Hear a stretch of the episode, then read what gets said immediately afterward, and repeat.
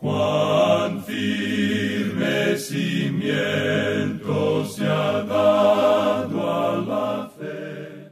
A través de la Biblia, un análisis de la Biblia libro por libro que le ayudará a crecer espiritualmente. Estos estudios fueron diseñados por el doctor J. Vernon McGee. Acompáñenos en este fascinante recorrido a través de la Biblia. La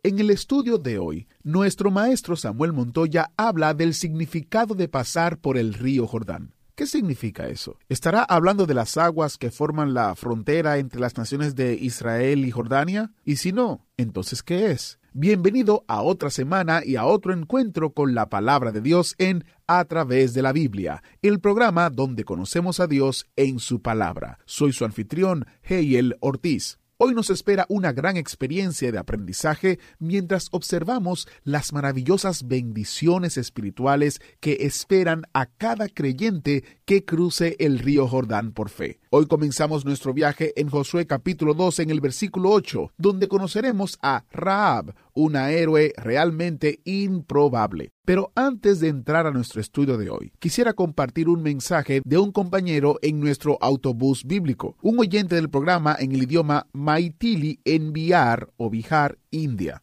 Espero haberlo dicho correctamente. Él nos escribe, estoy agradecido por traernos el Evangelio en nuestro propio idioma y por enseñarnos la palabra de Dios. Mucha gente escucha este programa en nuestro pueblo. Hemos formado un club de radio. Después del trabajo, nos reunimos y escuchamos la palabra de Dios todas las noches. Teníamos muchas preguntas sobre Dios, pero estamos obteniendo respuestas a través de su programa. Muchas gracias querido oyente por este interesante testimonio y qué bueno es saber que ustedes están encontrando respuestas para sus vidas en la palabra de Dios y a la vez quisiera invitarle a otros oyentes a que deseen orar por oyentes como este, compañeros del el autobús y otros como él, a que se haga miembro del equipo global de oración en a través de la biblia.org barra oración. De verdad, le aseguramos que es por la gracia de Dios, por sus oraciones y por su apoyo que a través de la Biblia continúa compartiendo la palabra de Dios entera al mundo entero, no solo en español, sino en más de 120 idiomas y dialectos en todo el mundo. La dirección para ser parte de este grupo de oración es a través de la biblia.org barra oración. Y hablando de oración, oremos para iniciar nuestro estudio de hoy. ¿Qué les parece? Padre Celestial, venimos ante ti con preguntas, dudas, conocerte o simplemente fundamentar más nuestra fe en tu palabra. Te pedimos que tu Espíritu Santo hable a nuestras vidas a través de ella y nos permita ver las verdades bíblicas contenidas en el estudio de hoy. Te lo pedimos, Señor, en el nombre de Jesús. Amén. Ahora iniciamos nuestro recorrido bíblico de hoy con las enseñanzas del Dr. Magui en la voz de nuestro hermano Samuel Montoya. Continuamos nuestro estudio en el capítulo 2 del libro de Josué, y vamos ahora a considerar el aspecto de el pacto entre Raab y los espías. Leamos los versículos 8 y 9 de este capítulo 2 de Josué. Antes que ellos se durmiesen, ella subió al terrado y les dijo, Sé que Jehová os ha dado esta tierra, porque el temor de vosotros ha caído sobre nosotros, y todos los moradores del país ya han desmayado por causa de vosotros. En este pasaje, Raab revela lo que el público piensa. Al parecer, los de la ciudad de Jericó se dan cuenta de que una gran compañía de gente, nómadas del desierto, han llegado al lado oriental del río Jordán. Se corre la voz de que están entrando en esa tierra. Los espías se enteran de esta información importante de que la población está turbada y consternada. La misma evidencia que persuadió a Raab a seguir a Dios parecía simplemente endurecer a sus compatriotas. Continuemos leyendo el versículo 10. Porque hemos oído que Jehová hizo secar las aguas del mar rojo delante de vosotros cuando salisteis de Egipto, y lo que habéis hecho a los dos reyes de los amorreos que estaban al otro lado del Jordán, a Seón y a Og, a los cuales habéis destruido. El secamiento del mar rojo había tenido lugar cuarenta años antes de que los hijos de Israel llegaran al río Jordán. Es decir, que por cuarenta años Dios les había dado a los habitantes de la tierra de Canaán una oportunidad para volverse a Él. Usted dirá, ¿y cómo es que usted sabe eso? bueno, porque Dios había dicho a Abraham años antes, allá en Génesis capítulo 15, versículo 16, y en la cuarta generación volverán acá, porque aún no ha llegado a su colmo la maldad del amorreo hasta aquí. Este versículo tuvo lugar y se cumplió 420 años más tarde. Dios realmente les dio todo ese tiempo para volverse hacia Él. El hecho es que Dios guardó a su pueblo en el desierto para que los cananeos tuvieran más oportunidad para poner su confianza en Él. Hay algunos críticos liberales que acusan al Dios del Antiguo Testamento de ser un Dios matón, un Dios que arbitrariamente mató a los cananeos. Le llaman horrible, incivilizado, cruel y de ruda magnificencia. Pero la verdad, amigo oyente, es que Dios les dio 420 años a los cananeos para arrepentirse. Les dio un testimonio a través de los israelitas de que sí había un Dios. Ejecutó ese testimonio mientras los israelitas vagaban por el desierto por cuarenta años. Les permitió escuchar el aviso de que los hijos de Israel entraban en la tierra. Note usted lo que Raab dice aquí en este versículo 10. Porque hemos oído es decir, habían escuchado de ellos, o sea que los cananeos podían o bien recibir a los israelitas o bien resistirlos. Podían creer a Dios o rechazarlo. Y tenemos una pregunta para el liberal. ¿Cuánto tiempo más, señor crítico, cree usted que Dios debe haberles dado a los cananeos para que se volvieran a Él? Les dio 420 años. Habría quizá mostrado en un grado más grande que Dios era bondadoso y generoso si les hubiera dado 422 años? Dios les dio amplia oportunidad a fin de que se volvieran a Él, pero no lo hicieron. Dios nunca les habría destruido sin primero darles una oportunidad de confiar en Él.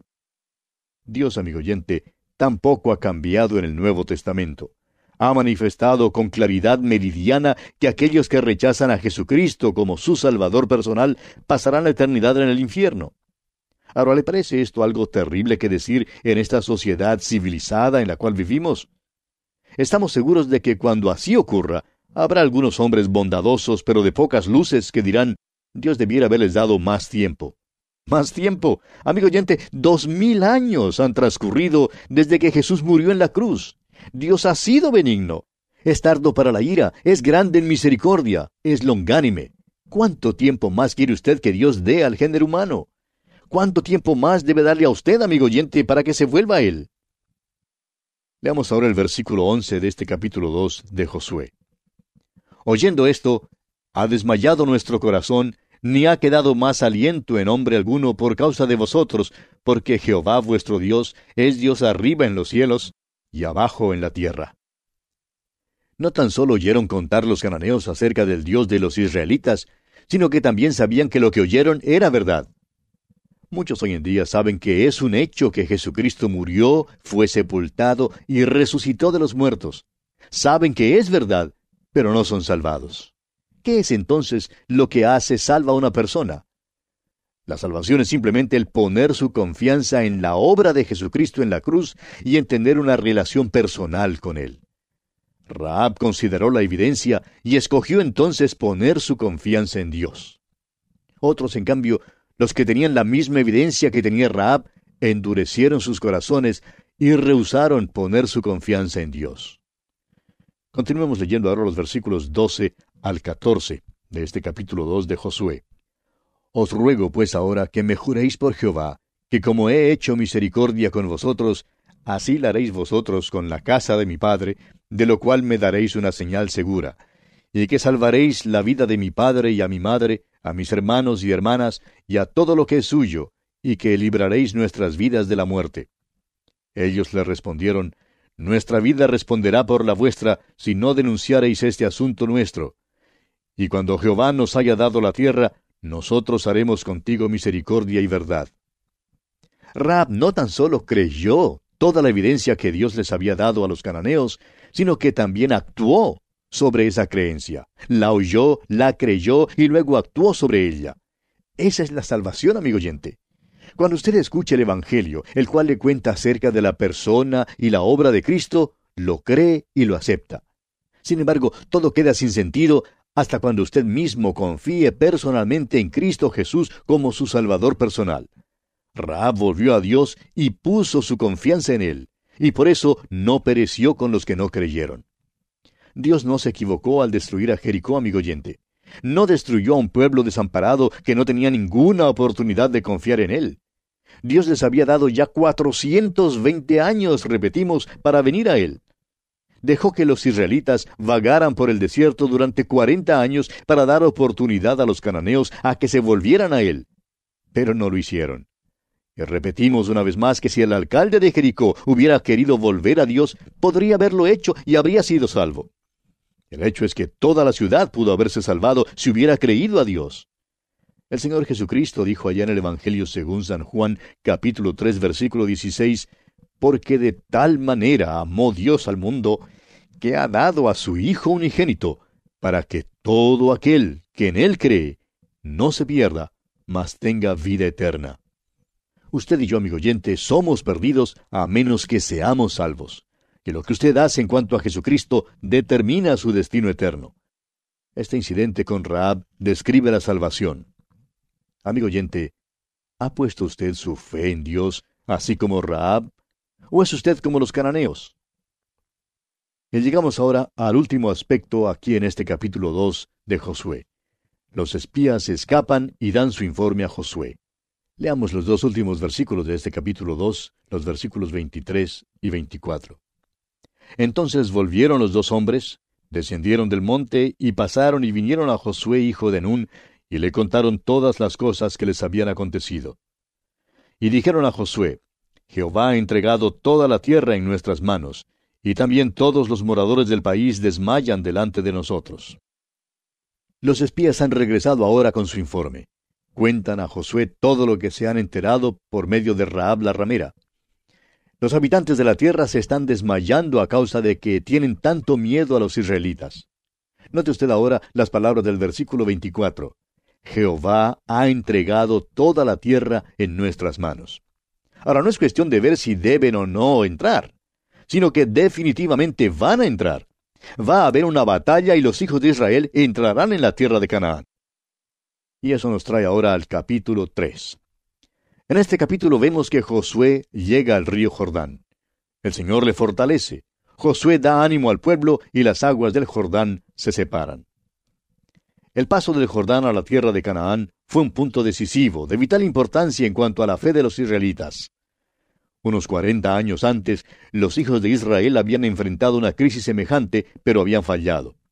Salir al desierto de Sinaí cruzando el Mar Rojo requería fe. Sin embargo, Invadir la tierra de Canaán cruzando el río Jordán requería mucho más fe, porque habiendo pasado el río una vez, no habría ya ninguna posibilidad de escape. Estando en la tierra, tendrían que enfrentar al enemigo con sus ejércitos, sus carros y ciudades amuralladas. Todos los israelitas dieron este paso juntos, denotando así su entrega total a Dios. Consideremos, pues, el primer aspecto de este capítulo 3 de Josué. Israel pasa el Jordán. Leamos los primeros cuatro versículos de este capítulo 3 de Josué. Josué se levantó de mañana, y él y todos los hijos de Israel partieron de Sittim y vinieron hasta el Jordán, y reposaron allí antes de pasarlo. Y después de tres días, los oficiales recorrieron el campamento y mandaron al pueblo diciendo, Cuando veáis el arca del pacto de Jehová vuestro Dios, y los levitas sacerdotes que la llevan, vosotros saldréis de vuestro lugar y marcharéis en pos de ella, a fin de que sepáis el camino por donde habéis de ir, por cuanto vosotros no habéis pasado antes de ahora por este camino. Pero entre vosotros y ella haya distancia como de dos mil codos. No os acercaréis a ella. Dios mandó a Josué y a los hijos de Israel a pasar el río Jordán. Cuando pasaron el Jordán, fue cosa muy distinta a pasar el Mar Rojo. Cuando cruzaron el Mar Rojo, Moisés bajó al agua, alzó su vara y extendió su mano sobre el mar.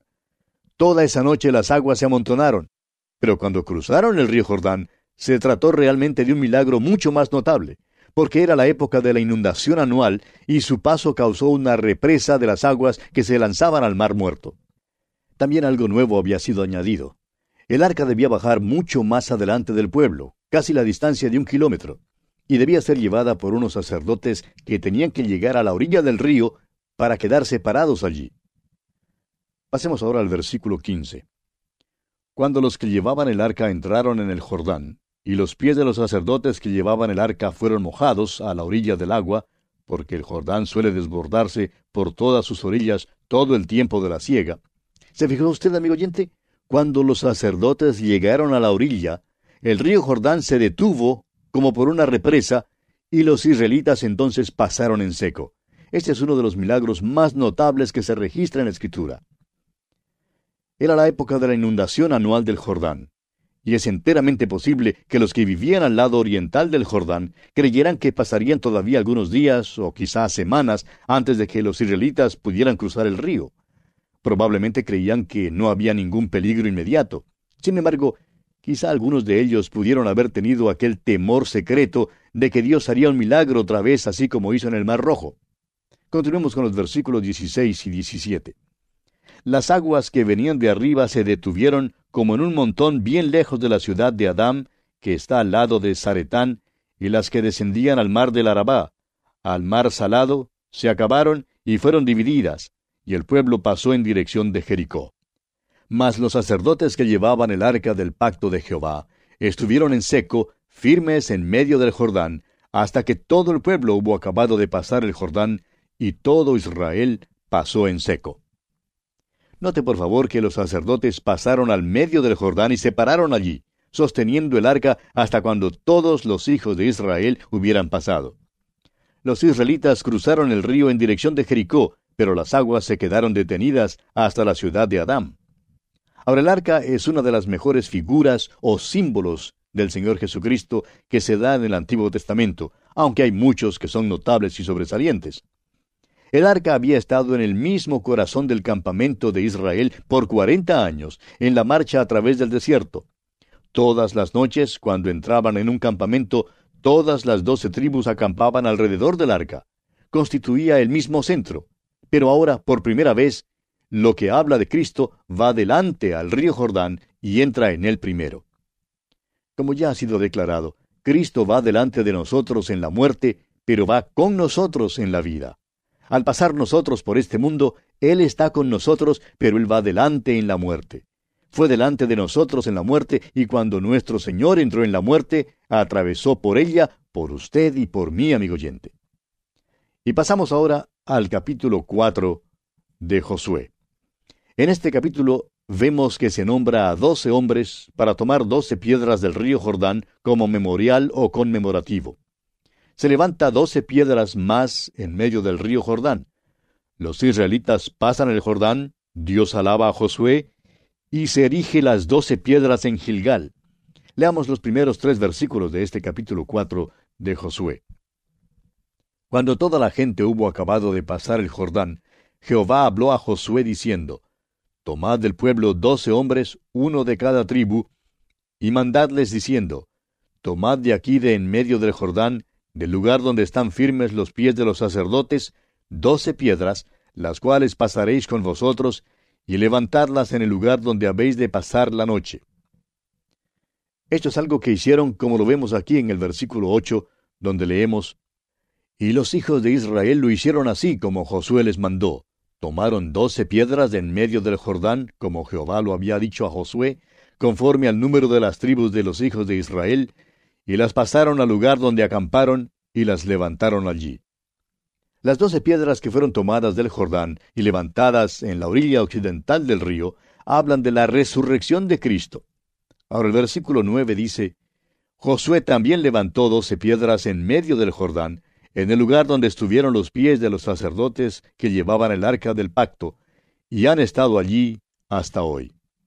Se levantó doce piedras en las aguas de la muerte, esas doce piedras fueron levantadas en el Jordán para hablar de la muerte de Cristo. Cuando Josué escribió su libro, esas piedras ya estaban en el Jordán. Ahora, ¿cómo cruzaron el río los israelitas? El arca hablaba de Cristo. Las doce piedras en el río hablaban de la muerte de Cristo, y las doce piedras en la orilla occidental del Jordán hablaban de la resurrección de Cristo. Podemos decir entonces que los hijos de Israel cruzaron el Jordán mediante la muerte y la resurrección de Cristo. Aquellas piedras que podían ser vistas al otro lado del río manifestaban el poder de Dios. hablan de la gracia de Dios y el hecho de que hoy en día Cristo está a la diestra de Dios. Ahora, las doce piedras en el río fueron cubiertas por agua y no podían ser vistas por el pueblo, pero Dios las vio. Y hablan de la ley, la cual nosotros no podemos guardar. Cristo murió por nosotros porque somos culpables delante de Dios. Las piedras hablan de las aguas de la muerte que pasaron por encima de él. El paso del Jordán, pues, no representa la muerte de los creyentes, representa la muerte con Cristo, de la cual nos apropiamos y por la cual entramos en los lugares celestiales. Y por último, nos llevará al cielo. Solo por la muerte, la sepultura y la resurrección de Cristo entraremos algún día en el cielo. El apóstol Pablo nos dice en su primera carta a los Corintios capítulo 15 versículos 1 al 4, Además os declaro, hermanos, el Evangelio que os he predicado, el cual también recibisteis, en el cual también perseveráis, por el cual asimismo, si retenéis la palabra que os he predicado, sois salvos, si no creísteis en vano. Porque primeramente os he enseñado lo que asimismo recibí, que Cristo murió por nuestros pecados, conforme a las Escrituras, y que fue sepultado, y que resucitó al tercer día, conforme a las Escrituras. Es pues por la fe, mediante la muerte y resurrección de Cristo, que pasamos el Jordán y entramos en Canaán en los lugares celestiales. Allí es donde vivimos y tomamos posesión de las bendiciones espirituales. El mismo apóstol Pablo en su carta a los Colosenses capítulo 3 versículo 1 dice, Si pues habéis resucitado con Cristo, buscad las cosas de arriba donde está Cristo, sentado a la diestra de Dios. Y en su carta a los Efesios capítulo 4 versículo 1, el apóstol dice, Yo pues, preso en el Señor, os ruego que andéis como es digno de la vocación con que fuisteis llamados. Este es un andar humilde, es un andar en la unidad del Espíritu. Cuando un hijo de Dios satisface las demandas de Dios, se apropia de grandes bendiciones espirituales. Bien, amigo oyente, vamos a detenernos aquí por esta ocasión porque nuestro tiempo ha concluido ya. Continuaremos y terminaremos el estudio de este capítulo 4 del libro de Josué en nuestro próximo programa Dios mediante, y nos alienta saber que contamos con su siempre fiel sintonía. Será pues hasta entonces que las bendiciones del Señor le acompañen ahora y siempre. Gracias Samuel Montoya por dirigirnos en este estudio. Y como decía nuestro maestro, mañana continuamos en este capítulo 4 del libro de Josué. Y si se ha perdido alguno de los estudios de este reciente libro de Josué, o si simplemente desea volverlos a escuchar estos estudios o cualquier otro libro que hayamos estudiado, visite a través de la Biblia.org y haga clic en escuchar. Y quiero recordarles también los recursos destacados de este mes. Tenemos un volumen de tres comentarios juntos, el comentario de números, Deuteronomio y Josué, y un librito titulado El mejor amor. Para tener más información visite a través de la biblia.org barra especial. Soy Geyel Ortiz y si Dios lo permite estaré aquí mañana guardándoles un asiento especial en el autobús bíblico. ¿Fue de ayuda para usted el estudio de hoy? ¿Desea enviarnos algún comentario de lo que ha estado escuchando? Entonces escríbanos, no espere más. Nuestro correo electrónico es atv@transmundial.org. atv@transmundial.org. Si desea recibir las notas y bosquejos de lo que estamos estudiando, suscríbase gratis en nuestra página en internet a través de la Biblia .org barra notas a través de la biblia.org barra notas. Hemos llegado al final por el día de hoy. Díganos, ¿fue de ayuda para usted el estudio de hoy? ¿Desea enviarnos algún comentario acerca de lo que ha estado escuchando? Entonces escríbanos, no espere más. Si desea recibir las notas y bosquejos de lo que estamos estudiando, suscríbase gratis en nuestra página en internet a través de la biblia.org barra notas. A través de la biblia.org barra notas. Si desea escuchar nuevamente el programa o si se perdió alguno de ellos, visite a través de la biblia.org. Repito, a través de la biblia.org o escriba al correo electrónico atv@transmundial.org. atv arroba transmundial.org a través de la Biblia.